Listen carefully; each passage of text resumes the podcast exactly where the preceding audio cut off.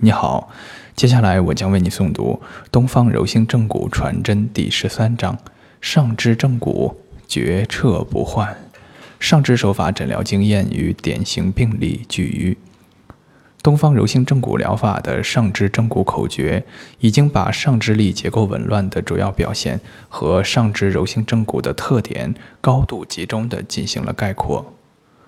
骨正渐开，包括渐开和骨正两个方面。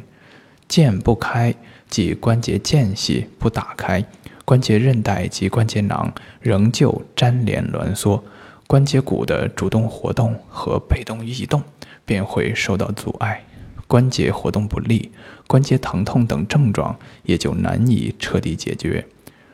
而渐开对于骨正却有着特别的贡献。撤法是解决上肢骨移位的特效法诀，原因就在于该程序解决的是关节间隙问题。关节间隙增大了，关节间压力才能实质性减轻，关节骨复位的最大阻碍因素才能被彻底消除。这个法诀适用于肩、肘、腕、掌指等上肢所有的关节，故曰牵撤法诀不换。一诺千金。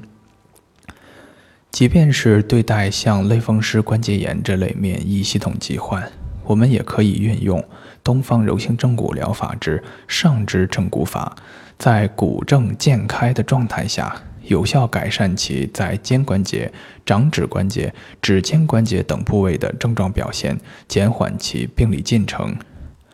骨正与渐开相互为用，骨正了。胯关节软组织的起止点及张力恢复正常，才能从根本上保证健开。在上肢正骨时，必须要注意肩胛骨的位置状态。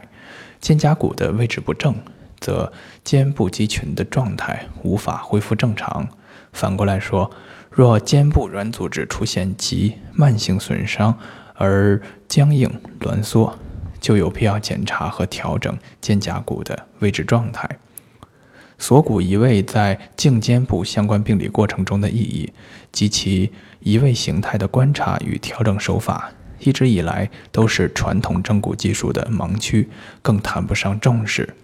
临证时，若能知其在颈区及颈部软组织张力调整、肩胛骨位置改善、胸锁乳突肌张力调整等方面的作用，并善加利用，其效应可谓奇妙。正骨学人当细细琢磨之。市面上流行之正骨技术多着眼于脊柱与大关节，东方柔性正骨疗法不仅着眼于整体，对于手腕部众多的细小骨结构与小关节也是精心对待，绝无轻轻放过。况且很多手腕或手部的疾患，如指屈肌腱狭窄性。腱鞘炎、指骨间关节损伤等，也多与骨移位病因直接相关。周围神经系统对肌肉骨骼系统的生理作用与病理影响，是脊柱病因与整脊疗法关注的重点。东方柔性正骨疗法在临证实践中，同样注意到这一重要方面。因此，在上肢局部与整体筋骨结构整复的同时，也会积极关注臂丛神经的功能状态及其与上肢疾病之间的关系，并对颈脊神经根所在的颈椎系统的力学状态进行必要的检查与评估。肱骨内上髁炎的俗称有高尔夫肘和矿工肘的不同表达，在骨伤教材中，这两者被视为同一疾病的不同民间称谓，没有分别。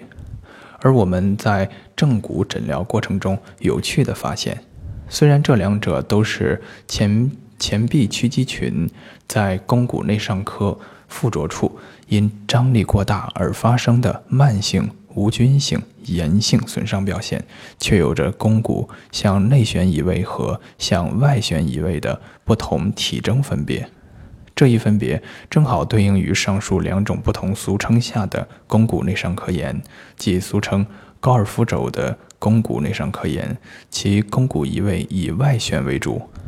而俗称矿工肘的肱骨内上科炎，其肱骨移位则以内旋为主。这说明了在不同劳作状态下的肱骨病理性移位特点。需要指出的是，网球肘即肱骨外上髁炎的病因病机，不是如一般认知的仅在前臂伸肌群与肱骨外上髁附着处的肌腱损伤那样简单，而是需要从颈部力学结构异常、臂层。